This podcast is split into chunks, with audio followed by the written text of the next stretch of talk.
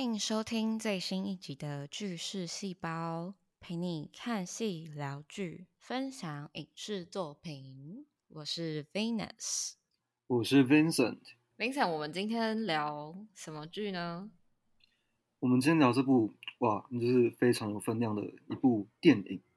呃，奥斯卡最佳国际影片，然后坎城影展的最佳剧本。哇哦，呃，最近在它应该是今年的大概二月份有在台湾上映，然后最近又上了 Netflix。日本的一部电影叫做《在车上 Drive My Car》。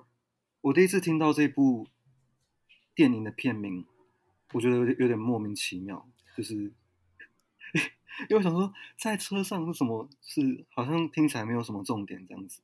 对，但是我觉得看完看完整部片的大家应该会可以体会为什么要叫在车上，而且我觉得那个整个我看下的节奏，就是让让我感觉很舒服、很平稳。我觉得我好像真的在车上，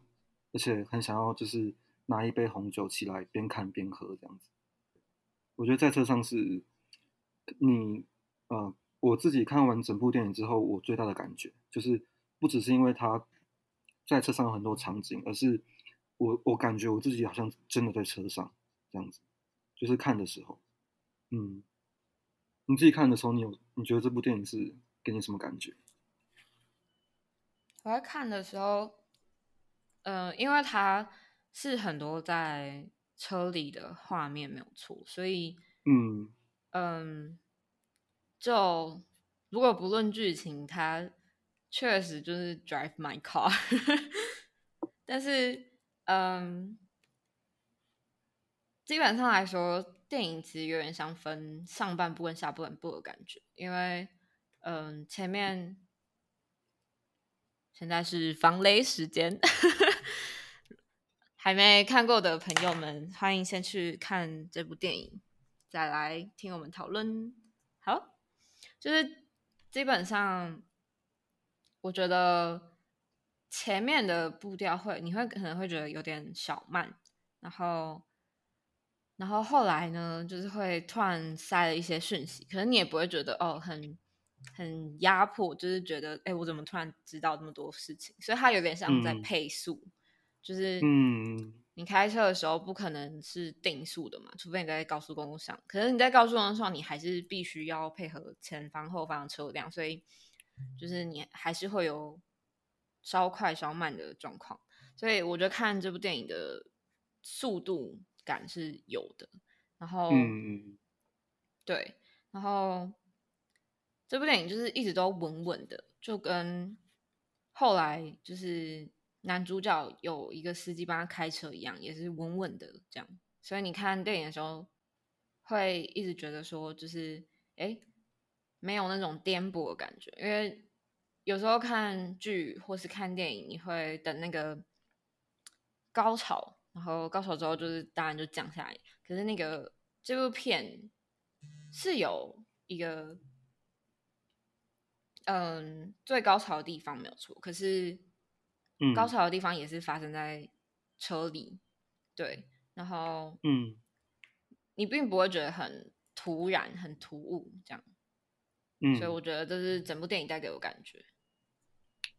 就是我觉得其实你要说它有高潮也算是有，但是你要说它有很多高潮或是没有高潮也可以这样讲，就是每个人感觉不一样。但是真的就是，真的感觉就很像是，嗯，所有的剧情你都它都慢慢的推进，然后你不会觉得哪里特别的狗血或是特别的张扬，然后但是你也不觉得无聊，所以我自己看的时候我真的很喜欢这种观影体验，我觉得这个节奏是，就是我看过电影当中。嗯，很少有这种感觉的。然后我觉得很特别的是，呃，它叫做 Drive My Car 嘛，就是英文片名是 Drive My Car。我觉得很特别是男主角家福，他反而是在没有开自己的车之后，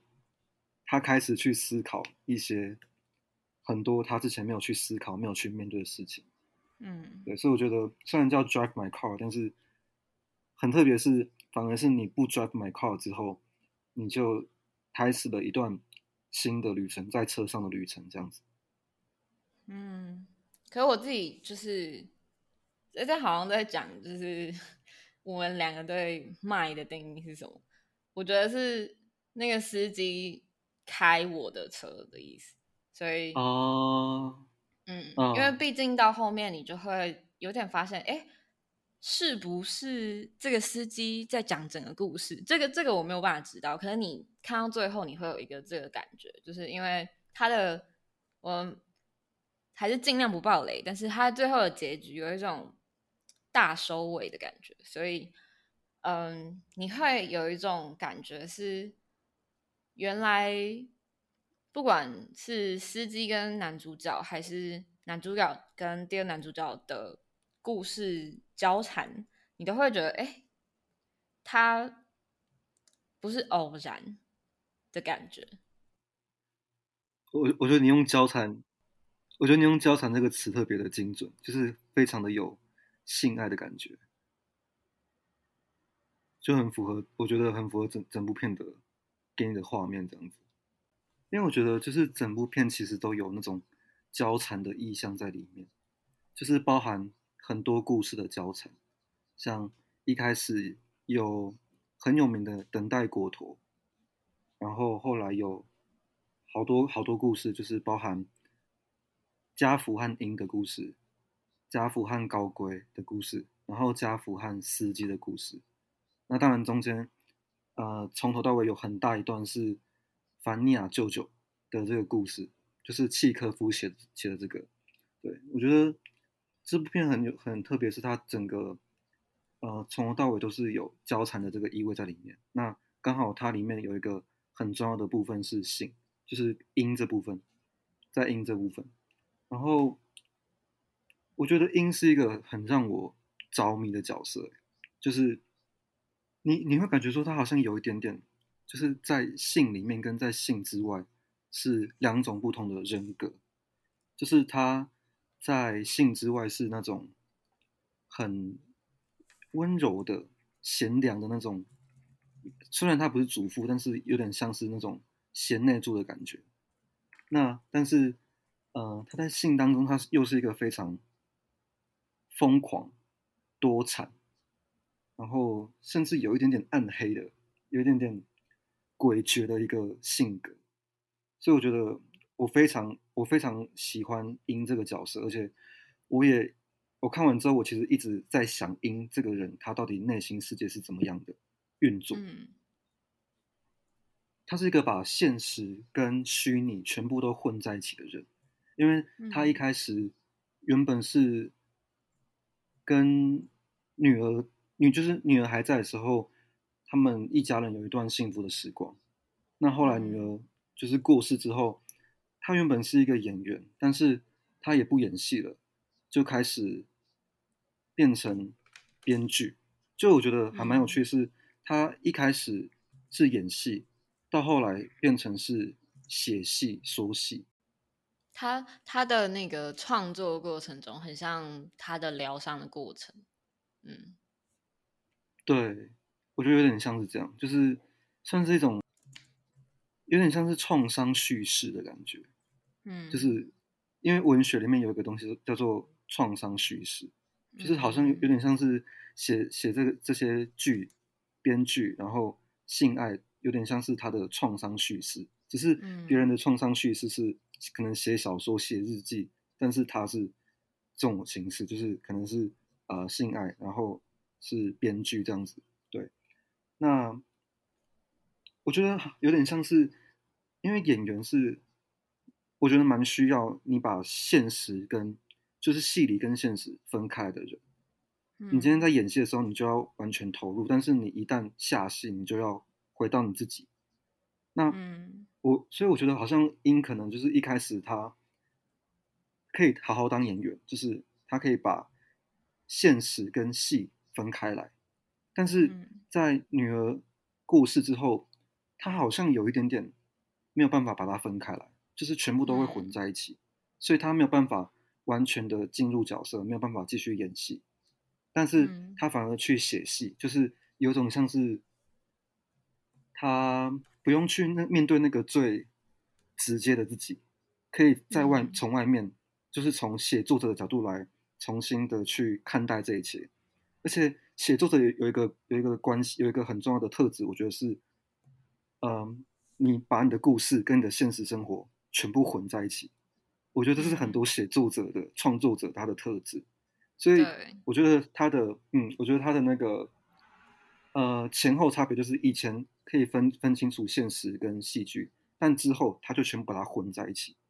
就有点像是他他活在戏剧里面这样子。但我觉得演员也有这个现象，只是像我很认同你讲的，就是写作者的确因为。嗯，我们说创作或写作是从生活汲取灵感，灵感嘛。但是你如果是一个凭空创造的东西，比如说，但是你还是会是以现实的那个东西去延伸出来，所以有点像是，嗯，我今天即使创造一个乌托邦世界，它还是以现实去反映我想要的那个理想，所以现实跟。那个创造出来世界基本上是融合在一起的，对于那个创作者脑袋里是这这样长这样的这样，只是他能不能在自己的现实，就是自己平平常很平凡的生活中，是过着那个世界的生活，还是只是就一样是很日常的这样？但对于演员来说，因为比如说看你是演电视电影还是演剧场。因为剧场很明显，就是你进到剧剧场里，它是一个空间，所以你比较有办法说，就是比如说进入角色跟抽离角色，我自己是这么觉得。因为你下戏之后去到是别的地方，就是你比如说你离开一个演戏的场馆，那你就是做回你的名字的那个自己。就是不管你的名字那个自己有没有包含你原本那演的那个角色，就是你们有没有重叠到，但是你一下戏一离开那个场馆之后，你会是回到原本的生活里。但是呃，像演电视或电影，它是一个很长时间，半年、一年期的准备，然后你花了很多时间进入那个角色，你已经是那个角色，所以等于说你平常在生活的过程中，你可能时不时会不小心。很像你演出另外一个人格的感觉，对，所以我觉得，嗯，演员跟写作创作者在这一块上是有点像的，所以在后面，嗯，高圭跟家福对峙的时候，高圭有跟家福说：“我觉得你们两个在做同样的事情，但是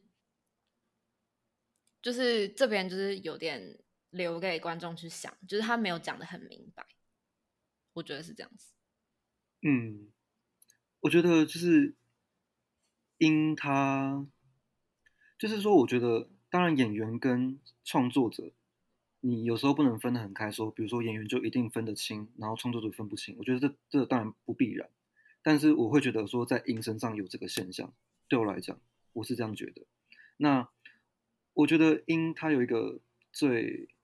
让我觉得有趣的地方就是，我之所以会说戏剧跟现实分不分得清，是因为家福有说嘛，就是他只要那个戏一开始，就是他他编的剧一开始，他就会开始跟那个男主角有一些就是发生关系，但是只要戏一旦结束，那段关系就又停了。那所以我就觉得，我就觉得，嗯，这个。不是不像是那种很典型的外遇，他有点像是，虽然说他是有出轨，但是有点像是说，他整个人活在一个戏剧的层次的世界里面，所以戏一开始他就爱上了这个角色，但是戏一结束，这个角色好像就是这个人这个演员好像对他就没有那个魅力了，就是他是切的很精准的，就是一开始好就上就有点上一开始好就开始，然后结束就结束了，对。我觉得这个是让我觉得他把戏剧跟现实混在一起的一个很关键的因素。这样子，我觉得另外一个除了音之外，因为我觉得我刚好都喜欢那种你知道个性有点邪魅的角色。然后音当然她是一个很有魅力的女性。你说邪门吗？有一点讲邪门好像有点严重，就是应该就是讲说有有一个暗黑的气场啊。因为其实鹰它一开始它一开始出现场景就是一团影子，对，看不到。对，那一段我觉得哦天哪！所以这部是我一开始以为，哎，这是惊悚片嘛，就是恐怖片嘛。嗯，懂懂懂，嗯。可是我觉得他有他有想要营造这个感觉。对，我觉得这是这个导演厉害的地方。嗯，我觉得一开始那一幕的张力真的是，就马上把我的心抓住。那而且他们刚好就是好像每次每次有性爱的场景都是这么的黑暗的，就是整个色调是昏暗的。对，那反而电影电影中其他地方反而是蛮明亮的。嗯，对，然后就算是平常的白天的场景，你也看到鹰，它就是我不知道，就是觉得他脸色很阴沉，就是就是觉得他有一个暗黑性格在。他他唯一就是感觉很亮的性爱场景，就是家福回家看到他好像在做那件事情。就是跟高贵的那个地方嘛，对，那那个地方是是很亮的，而且还有很很很愉悦的音乐，这样。对 对对对对对对对，那边一整个就好像喝下午茶，你知道吗？就是 哎，来喝个下午茶，好像那个就是跟剧组开会一样，来喝个下午茶这样。没什么事开，没对，没什么事，开个会，开个会。对对对对对，嗯，对，就是讲到高贵，我觉得高贵也是跟音某个程度上他们的气质很像。然后，但是高贵他是一个，我觉得他是一个很，在这部片里面是蛮特别的存在吧。就是因为他其实不算是主要角色，虽然说他的戏份很多，但是他有点像是工具啊，就是嗯，有点像是来当做家福的镜子，嗯，然后让家福看清一些什么。对，其实我觉得 对鹰来讲，高贵也是工具，因为如果我刚刚讲的那个。戏剧现实成立的话，那其实高贵这个人对鹰来讲就只是一个壳，你知道？对，就只是一个空壳，就是他对高贵可能也没有什么太多的感觉，但是就只是因为你刚好演我的男主角，那所以我就稍微利用你一下这样子。对，就是对啊对啊，因为我觉得刚刚讲到最高潮，你应该指的是那个高贵跟家福在车上那一段吧？对，我觉得那段对峙的那一段，嗯，你觉得那你觉得那段是给你什么感觉，或是释放什么讯息？我觉得那一段就是我第一次看的时候，我会觉得有一点，就他的冲突感营造的很好，因为他拍的是正脸的高规跟正脸的家福，可是你呃，你搭车人就知道，坐旁边就是这么近。所以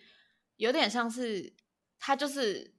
以观影者的角度，他就是在你面前讲话，然后你就觉得哦，这种感觉很不舒服，因为很哦，就是很近，就是不管你跟这个人有没有很亲近，如果你跟这个人比如说很熟，像是朋友，那就还好。可是如果你跟这人其实不太熟，然后你这么近跟那个人讲话，然后又讲一些很就是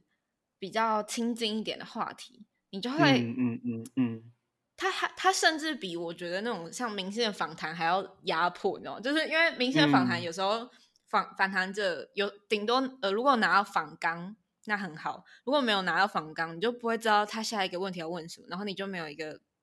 措手不及这样。然后但是高贵在跟家父讲话的时候，不但措手不及，还还很就是很直接，就直接指导黄龙，就是讲出。直接戳进去这样，对，就是有点像是情敌直接说啊，我才是最最被爱的那一个。可是其实那一场戏的目的不是这样，就是那场戏是，对，就是因为他们两个是镜子，所以在嗯，我觉得这部片还有很厉害就是对话，在那个对话当中，他们一点一点拼凑出为什么他们的连接是因，为什么因看上了就是高贵，然后。她跟原本她老公的关系是什么？就是你透过他们对话，你就可以看得出来说，其实没有什么，没有那么不一样。对，嗯，我一开始在看这一幕这场戏的时候，对我我觉得那个镜头很有趣，就是，嗯，你你我看高贵的时候，我想说，天啊，这个他我我感觉他在看我，你知道吗？就是对我讲话，因为那个镜头看起来是这样，他他整个脸是把镜头塞满，然后呃眼睛一直正对着你，这样子就讲了应该好好几分钟吧。对，对，就是有一种我真的身临其境，坐在他旁坐在他旁边的感觉。对，然后而且像拍高龟的时候，其实高龟一直都算是正正脸正脸正脸对着镜头，然后家福比较多是侧脸，嗯所以其实我觉得这边就是有一个感觉，就是你会觉得说高龟他是一个一个很正面迎击的人，就是他不太去闪躲什么事情。对，然后家福就刚好有点相反，就像你讲的对照，就是家福他很多时候他会一直在回避，就是不敢直接就是去看对方的眼睛，或是不敢直接去面对问题的核心这样子。对，嗯然后嗯，所以其实对我来讲，他们的对比就是高规就是很很很能够很知道自己的内心，就是很诚实的看自己的内心，就算那个内心很丑陋，或是他是一个很冲动、很莽撞的一个人，嗯，但我觉得他至少就是很直接的面对他自己的内心的各种的，你知道欲望，或是嗯妄想，或者是任何的渴望这样子。嗯那嗯，家福就有点相反，他就是一个很克制、很压抑的角色。对，嗯，所以我觉得像鹰跟他们两个讲的故事不一样，可能也有点这个含义在里面。就是鹰他跟高龟讲的故事是，可能因为高龟他就是一个很面对自己的人，所以因可以跟他嗯。讲故事后续的发展，因为故事后续有点像是说那个八木蛮少女嘛，嗯。八木蛮少女她就是好像感觉是要面对自己做过的事情，然后对着监视器讲说什么是我做的，是我做的，嗯是我做的这样子。对，嗯。承认就是面对，对，然后跟家福讲的故事的版本就是停在一个悬而未决，然后好像不知道要发生什么事情的状态底下。就很像你看看一个呃，就是电影，然后他他就是给你一个开放式结局。对对对对对对对对，就感觉好像因他跟不同的人在一起的时候，会因为他不同的个性，给他不同的感觉，然后讲出来的故事的版本会不太一样嗯的感觉。我觉得有点像是这样子，就是我在想有有可能是家父他这个人就是比较，你可以说胆怯吧，然后比较比较太比较容易逃避，然后比较克嗯制，比较内敛。但是嗯因他有很多面相，反而就是没有办法在家父面前展现出来，所以嗯他可能就是在透过跟各个男演员、男主角发生关系的过程中，他展现出他各个面相。我是这样觉得。嗯很像千面女郎。对，我觉得对她就是吸引我，就是她很千面这样子。觉得那场戏就是，其实你刚才讲到一个重点，就是高贵就直接说：“你为什么不好好看自己的内心呢？”然后 我觉得那句话真的是整部片最就是最核心的一个台词。嗯，我觉得那句话很嚣张哎，就是我看到高龟讲这句话，我觉得哇，好嚣张啊，就是有点像是在跟你宣誓说，就是有点像是教育你，然后感觉上就是跟家父讲说，其实我跟英的关系的那种亲密，也可能是你没有达到的哦、这样子 有一点这种感觉。我觉得家父肯定有点自以为是，但是因为因为怎么讲，正宫就是 讲人家就是家福很确定英是爱他的，然后也就是他们嗯。在前面回顾的一些片段中也有讲说，就是他们互相很喜欢对方，所以像你嗯。讲，他不是一个典型的，比如说我我爱上别人那种，就是嗯。所谓的外遇，而是嗯，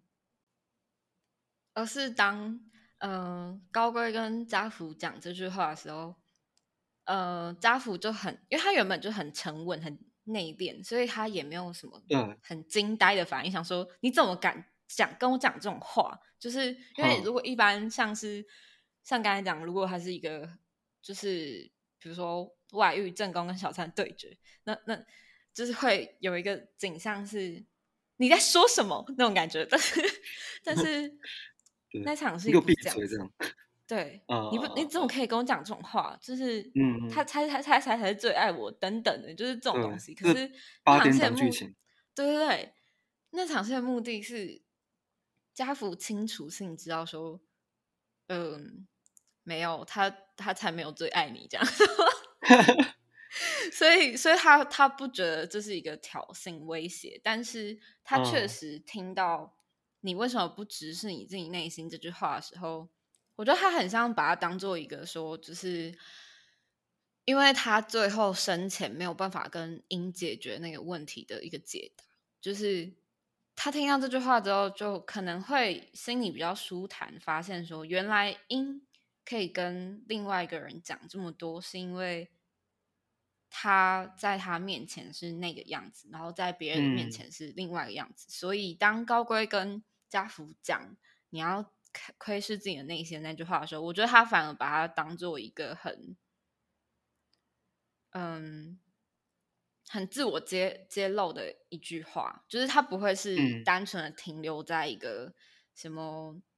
小三正宫对峙的点。嗯，我觉得那场就把它当戏高明的地方是这样。嗯，就我觉得家福真的是把它当做是谏言啊就是他是真的没有带太多负面情绪的去听这句话。对，我觉得高圭在讲这句话的时候，嗯，我觉得他这整幕整部戏啊，就是应该说在这一幕里面，高圭他也是情绪很复杂，因为我觉得他有又有一点点愧疚，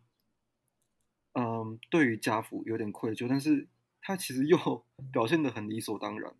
他其实也某一部分也不觉得自己有做错什么。那你说他有点嚣张，有点宣示主权，好像也有一点，但是他其实更多的是你可以感受到他的真诚。就是我觉得，因为他其实高贵有两两个面相，一个面相就是很很莽撞，然后就是没不管那么多的人，但是他可能在经过阴的事情之后，他也真的去在某某一部分有去思考，然后有变得成熟，所以可以感觉到他很真诚的在谈窥视内心这件事情。嗯，因为其实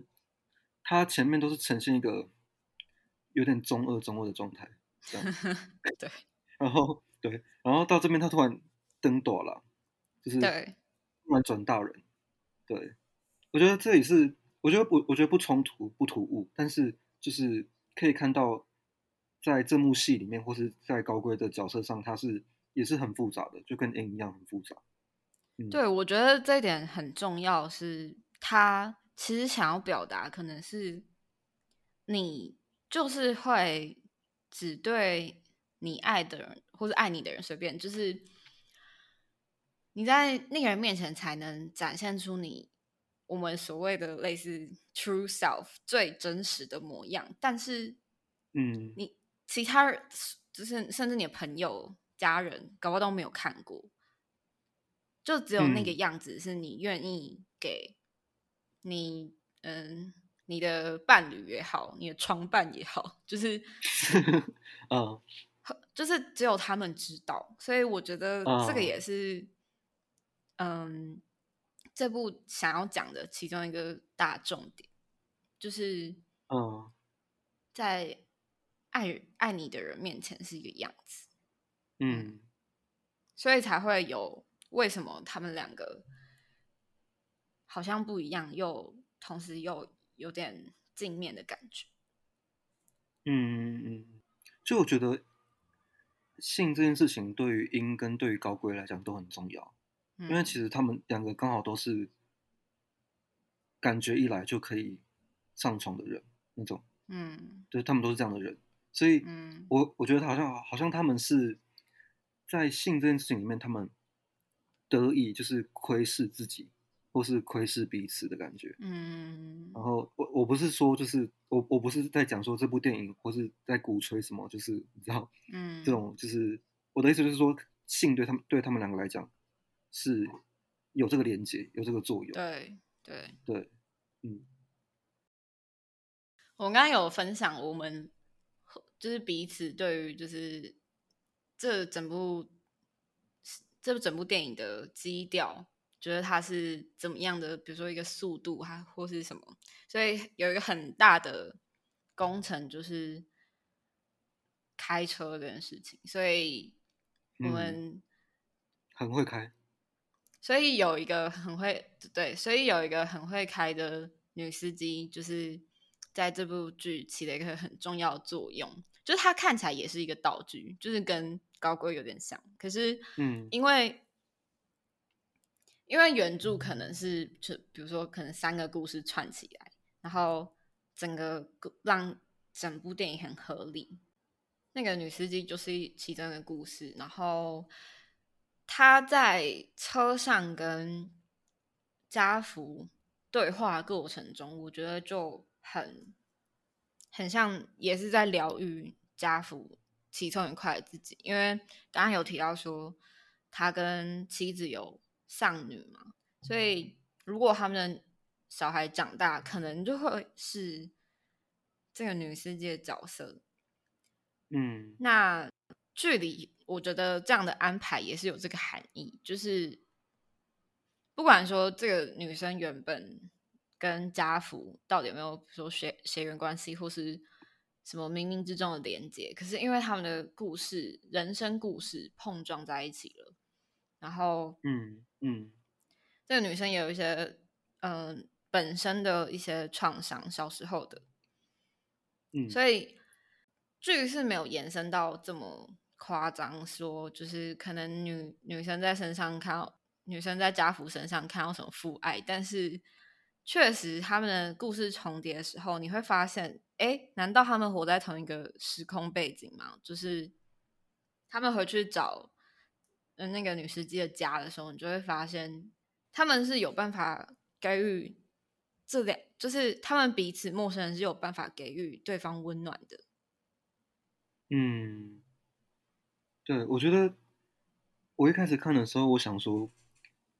因为我觉得这部戏。电影这部电影很厉害，就是它把很多故事串在一起嘛。就是我一开始看的时候，我想说这么多故事，然后串在一起是会有什么惊人的观点吗？或者是要一直讲什么事情吗？但是我看到后面发现，其实你说他们故事其实有，你说有像也有像，但是不像也可以不像。对，因为他们其实对他们其实应该说那个心境很像，但是其实。除了心境以外，其他东西其实并没有那么相似，对。但是我觉得有趣就是，反而有时候不一定要血缘，就是两个很陌生的、没有什么关系的人，反而他们是因为有相同的，反而他们因为有类似的经历，或者说类似的心境、类似的心情，嗯，所以他们的缘分到了，然后他们可以互相疗愈。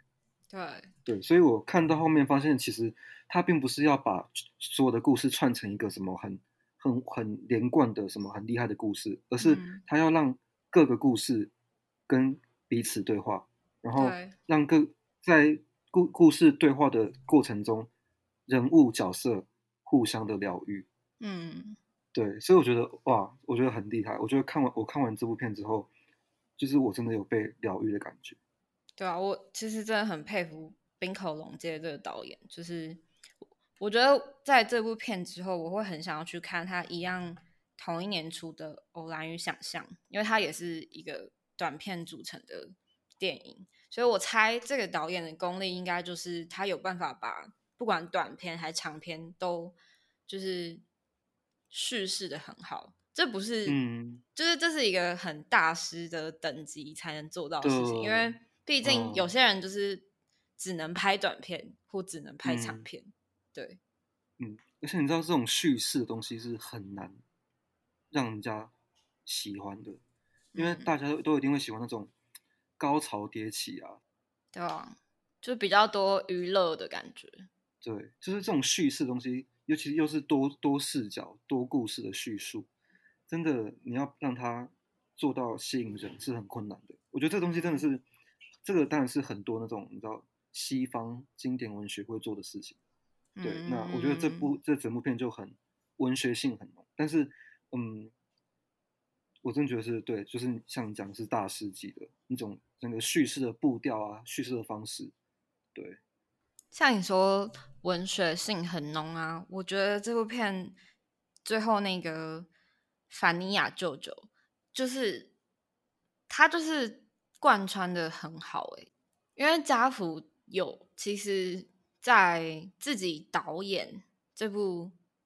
剧本之前，他就已经在剧场里有算演过一次这个剧本了，然后到后面他就是受艺术节的邀请去制作。这整个就是包含宣召，然后到后面演公演，然后不管是他他是不是演这个凡尼亚舅舅这个角色，他都对这个角色是很熟悉，也是很他内心其中一个部分的感觉。所以在第一次跟后面那一次公演的中间，他都一直在车上练习。嗯，整部剧的台词，然后这些台词都是由他已故的老婆就是帮他录的，对，然后就很像有些台词是那些遗憾你没有办法跟你的妻子讲，可是透过台词，你的妻子好像在表达这些意念，跟你说，赶快离开这里吧，因为凡尼亚舅舅他其实讲的是一个。嗯，有点像新旧传统的故事，就是你要不要离开原本的那个地方？嗯，你刚刚讲说，就是往期想要跟他讲一件事情，我又不由自主的想到，就是我我觉得那句话印象深刻，就是高龟说，我感觉殷小姐应该是要传递我一些什么任务，这样子，我就觉得这边就是，你觉得这高龟真的有点有点有点白目，有点自以为是这样子。但是他说，他的意思就是他就是他的护花使者这样，就是你知道，对，就是有点像是信信使、传信使者的感觉。对，就是对，殷小姐派我来跟家福先生您就是讲一段就是很重要的事情这样子。对，我觉得蛮好笑的。然后你刚刚讲到凡尼亚舅舅嘛，我觉得这部片有一个非常重要的元素是剧场里面。他刚好，他整部片不管是等待果陀还是凡尼亚舅舅，都是多余的，西多余的舞台剧演出，而且他就是不同的语言，然后可能因为刚好是亚洲电影嘛，但是就是他第一部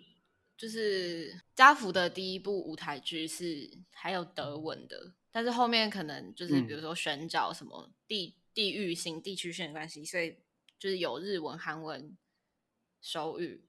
就是比较亚洲性质的。嗯，还有中文语言，对对，还有中文。对，我觉得这个，因为它其实舞台剧的排练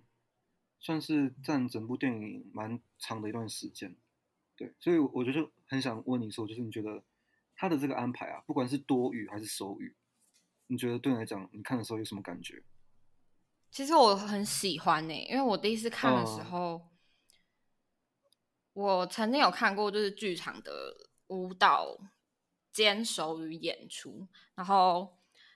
嗯，看过两种不同的形式，一种就是有副字幕的，另外一种就是完全没有，你就只能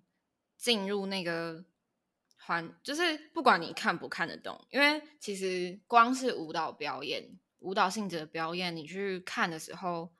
有些是很意识流的，然后有些是你看就看得懂，因为毕竟像我们平常比较常接触的舞蹈，比如说是街舞啊、K-pop 那种，就是你一看就知道哦，搭配歌曲，然后就懂懂懂，就是但是你进去剧场，对，比如说或是云门舞集那种，嗯，现代舞那些，对，有些人看完之后就一头雾水，我刚才到底看了什么？对对对对对对，嗯。但是对于对身体表演的嗯表演者来说，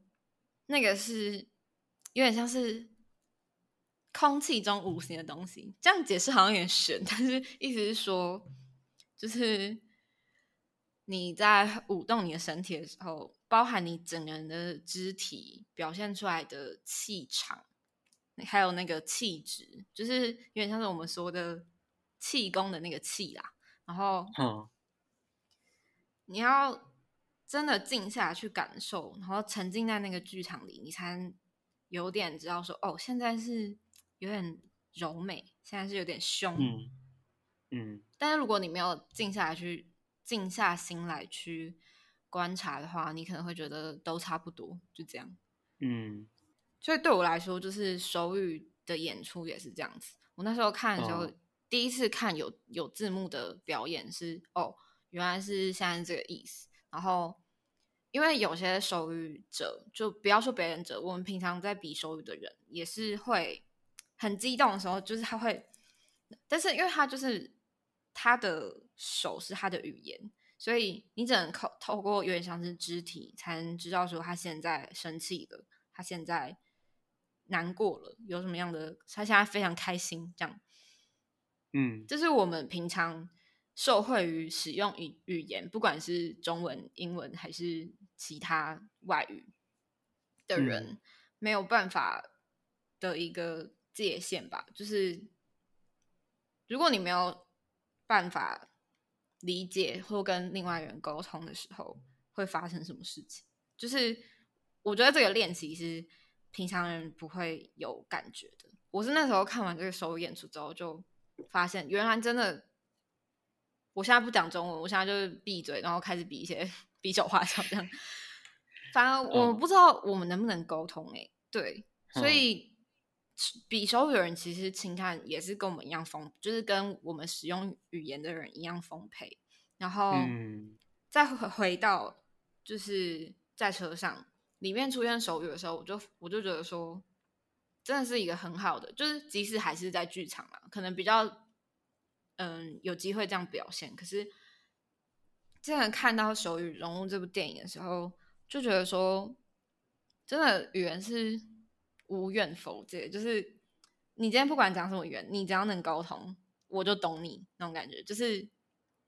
语言可以上升到一个心灵的层次的感觉。就是如果同一句台词，我用中文讲，我用英文讲，我用手语讲，都是会有不一样的情绪出来的。其实，就嗯如果嗯你只懂一两个语言，你可能没有办法体会真性。但是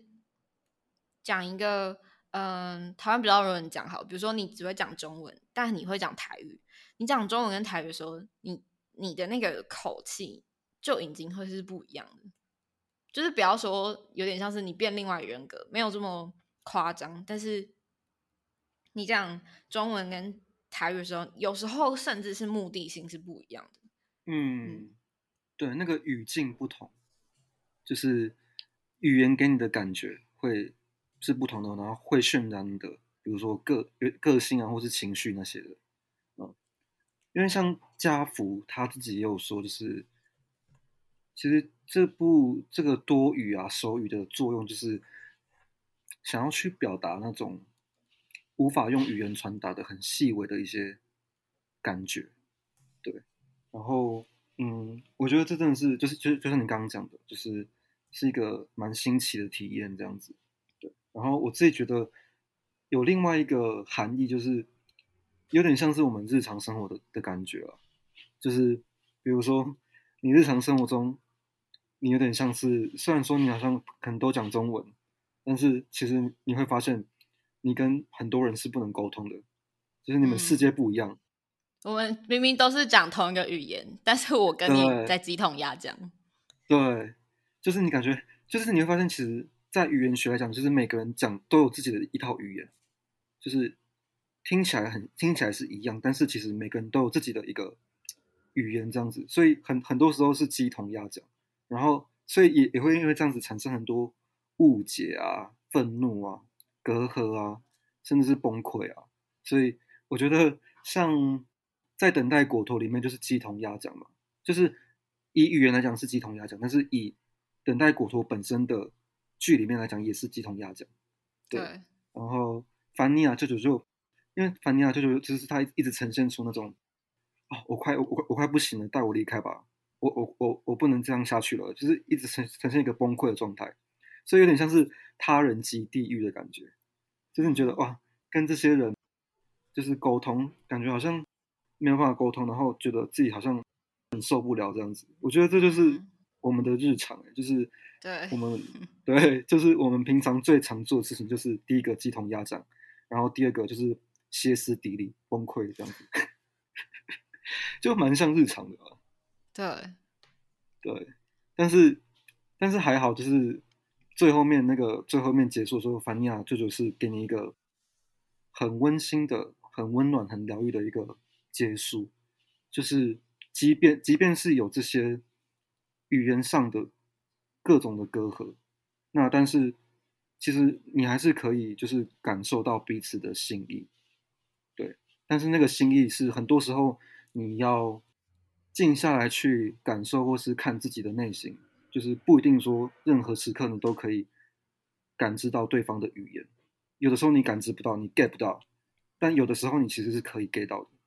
对我觉得好像就是我们好像就只能够练习这件事情这样子。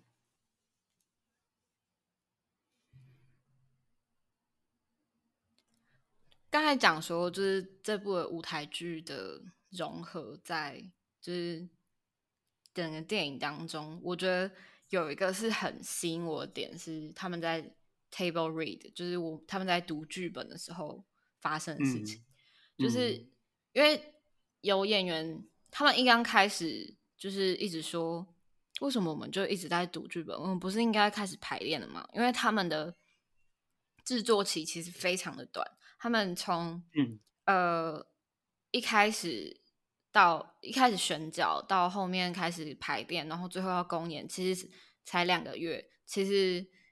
扣掉选角时间，应该是只剩一个半月。然后对于演舞台剧来说，虽然说一个半月应该是一个很正常的时辰啦，但是，嗯，如果你又拿一半的时间去读剧、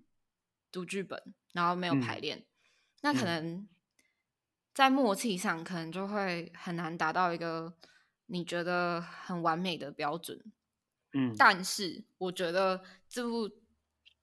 就是，但是我觉得家福高明的地方就是这里，就是因为他平常自己准备角色就是靠这样的方式，所以他希望大家能体会出他的用心。但是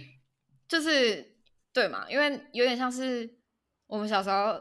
老师派功课给我们，他也不会直接讲说这个功课的目的是什么，然后小朋友就只能做功课，然后做完功课，有些人会知道那个目的是什么，有些人就还是不知道。嗯，然后我我对我就觉得这这的确也是很有趣的点，因为嗯，自己也有一些我本人也有一些戏剧的经验，我觉得在准备角色确实是这样，就是你必须先熟悉。台词到一个程度，你才能在那个台词之间又阐释出另外一个情感。因为如果你单纯，比如说我们今天很像看书，我们读那个文字，我们有一个最低直觉的呃感受出来，可是那个感受是不是就是作者要表达就不一定。对，就是。如果你看书，然后觉得哦这边看好难过，好难读过，可是别人读，说不定是他有两层的情绪，因为有些书你就是要就就跟看电影、看剧一样，你就是要看第一遍、看第二遍，是会有不一样的感受的。嗯，然后嗯，演员在准备角色的时候，其实他们该做的功课也是这一点，你必须在第一遍揣摩的时候。觉得你现在这个角色应该说出怎样的话，然后这句话是要怎么表达？然后第二个是你在第二次准备讲这句话的时候，你能不能用另外一个方式表达出来？但是是同一个情绪。嗯嗯，这是演员在做功课的时候通常会做的事情。然后家福希望说，透过读剧本，先让大家就是。省掉了那一个还要去想台词的麻烦，因为，嗯，当然有另外一种方式，是我们就直接丢剧本，然后开始排练，然后排练排练到一个就是默契之后，演员就自然会演出那一个角色。嗯嗯，这两种方法都可以。但是我自己觉得，以家福的方式来说，后来他们到公园的那场戏，他们就有一个突破，那个就是我们刚才所谓的空气中那种微妙的感觉。嗯，你必须要去达到那个互动，你才能有那个突破，不然你永远都不会知道那个突破是什么。所以我觉得舞台剧就是选角跟独剧。在这部的呈现是一般观众会不太知道，就是做剧场其实就是这样，或是或是你说开拍电视电影，其实就是这样，他他就是准备角色，然后到演出公演。嗯，我觉得这部这部电影里面算是最一开始就知道家福的用心的，应该是云儿小姐。他们就是超越了语言，所以他们有办法，对他有办法直接的通入那个家福的内心，觉得啊，我懂你这样。对，然后后来第二个知道的，应该算是演那个伊莲娜的那个台湾演员，就是你刚刚说那个在公园的那场戏，因为他们达到了某一种状态，然后高贵还傻傻的问说，到底是发生什么事情，可以可以告诉我吗？这样子。就是我觉得很好笑，就是我觉得高贵算是应该算是最后知后觉的，就是在这方面来讲，对。我觉得高贵，我原本想说他可能不会有那个感觉了，但我觉得他到真正公演的时候，其实有。他因为嗯，最后他被抓走，他没有机会演嘛。可是他们有点像是总彩或者总排练的时候，他其实有。然后所所以导演才有成，就是。家福有才才有称赞他说：“你这次演的很好。”哎，啊，嗯，我觉得 高贵有时候也是蛮搞笑，就是他这个，他真的就是从头到尾是一个 功能性角色，就是好不容易已经领悟了什么，但是又要被抓走，就是 对一领悟马上就是可以抓走，就是不用了。好，你已经学到你的 lesson，就是你学到你的课程、你的教训了，不用再继续演了，交给家福吧，这样子。我觉得就蛮好笑的，对，但是我觉得这个安排也是整体来讲有他的，算是每个人都有学到他的课一一一个课，然后每个人都有去演出他自己的领悟这样子，因为最后面当然家父他演凡尼亚的时候，嗯，那个是一个很大的一个很重要的一个情节，因为这样子才可以代表说他真的开始去看自己的内心，然后。可以放下，然后可以跟过去和解，这样子。对啊，就是像，因为他第一次演跟第二次演，他其实有一个很镜头的对照。他跑到后台，然后准备举枪的那一个瞬间，他第一次其实演不下去的。然后中间当然就是在车内，就是有。解释这件事情，有说，因为就是他演的这个角色，他必须一直抽离自己，他不想要再做这件事情，继续做下去，所以他最后选角也不是自己演，一刚开始这样子嘛，然后他最后到台上又演出了那一幕的时候，他终于有办法抬起头来走出去，然后完成这整个表演。嗯嗯。嗯，就是他开始，对啊，我觉得这就是一个他的戏剧跟人生一个对他来讲很完美的结合，然后对对，就是是戏剧跟人生的完美结合，然后也是他自己心境上的一个很好的转变，这样子。嗯，因为我觉得拍电影的时候，就是会用这个手法，前面会先给你一个画面，比如说过去发生什么事情。如果就是你是一个很专注的观众，你就会发现哦，这一幕跟那一幕其实是一样的。但是如果你没有发现的话，你看到最后，你还是可以知道说，家福他有一个突破。对，在高潮地方很不张扬，然后在平淡地方又有很多细微的张力。我觉得就是这部片很很吸引人，然后很特别的地方。对啊，我觉得整部就是有一种。爱爱内涵光的感觉，然后，嗯，就是你单纯如果用一个很欣赏或是只看第一遍的角度去看这部片，我相信也能享受，因为我觉得男主角的那个内敛演技是非常强的，就是你你你觉得他很阴郁，或是你觉得他很开心，他好像都是同一个表情，可是我觉得这就是他厉害的地方，就是虽然说当然有。比如说台词，或是另外一个对手戏的辅助，可是你单纯就看男主角静静的坐在那里，你还是能感受到那种一丝的哀伤，就是你可以完全理解为什么他是一个有失去老婆的人，所以就包含说，嗯，男主角演技跟男主角遇到的这几段很镜子的，很像也是自我探索的东西。会让这整部片很值得一看，然后包括前四十分钟，其实到大概四十分钟的时候才出现了演员名单跟导演名字，所以前四十分钟我觉得很像是一个导演给自己嗯拍摄的情书，就是一般会说什么导演给好莱坞的情书，导演什么给日本的情书，可是我觉得这。这部片前面四十分钟，你光看那个摄影，你都会觉得很舒服。对，就是去掉那些嗯，你觉得可能会沉闷，或是你只是在乎剧情的人，你还是有办法享受这部片的。